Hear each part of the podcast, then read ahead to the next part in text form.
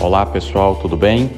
Aqui quem fala é o Marlos Krática, sou CEO da PSA Sistemas. Vamos falar novamente sobre a alta da taxa Selic que foi objeto de discussão no mercado nesta última semana. No final do ano passado, já prevíamos uma alta crescente da taxa Selic no Brasil, principalmente em função das expectativas que se tinha em relação ao resultado do PIB nacional para 2021 e também com o aumento crescente das tensões eh, internacionais que acabam pressionando parte da estrutura de commodities e, mais recentemente, o petróleo. Falando mais especificamente sobre petróleo, a gente tem, é, no contexto atual, onde a guerra entre Rússia e Ucrânia tem é, tido destaque, um dos pontos de maior influência dentro do mercado internacional acaba sendo o preço do barril. E esse preço do barril, principalmente pela forma como a Petrobras opera com o uso do preço do petróleo flutuante baseado no mercado internacional, é, influencia bastante dentro da nossa estrutura de economia. Haja visto que boa parte daquilo que se tem dentro do mercado nacional de uma forma ou de outra, acaba tendo influência do preço dos combustíveis, do gás e outros itens que estão ligados ao petróleo.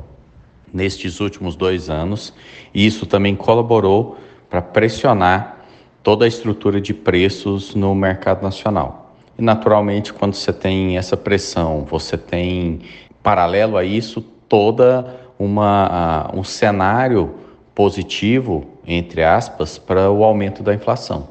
E aí a taxa Selic é um dos é, principais itens que o governo utiliza para frear o consumo, ou seja, naturalmente tentar com isso reduzir a pressão inflacionária e é, colaborar com a volta à normalidade desse indicador da economia. É importante sempre a gente trazer novamente para o nosso radar é, o que, que a alta da Selic na prática significa, né? Ela é um mecanismo de proteção para a economia em função da redução natural que ela impõe em relação ao consumo, mas por outro lado, ela é um mecanismo também que aumenta a margem é, das instituições financeiras. Né? Então, bancos, por exemplo, que dependem né, do spread das operações de crédito é, para aumentar ou reduzir as suas margens, acabam nesses momentos tendo um ganho maior e, obviamente, com crédito mais caro, você tem uma tendência de redução de captação desse crédito e aí isso tudo naturalmente fazendo com que a economia freie aquele, aquele ímpeto de consumo que normalmente se tem. E para finalizar, pessoal, a nossa previsão em relação à Selic ainda é de alta. A gente acredita que nas duas ou três próximas reuniões a gente deve continuar tendo o aumento entre 1 e 1,25 pontos percentuais.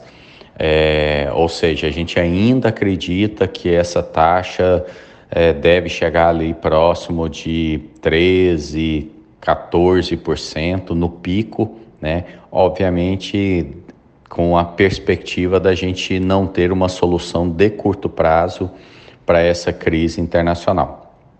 Então, acompanhe eh, os nossos podcasts nas redes sociais e nos falamos na próxima. Até breve.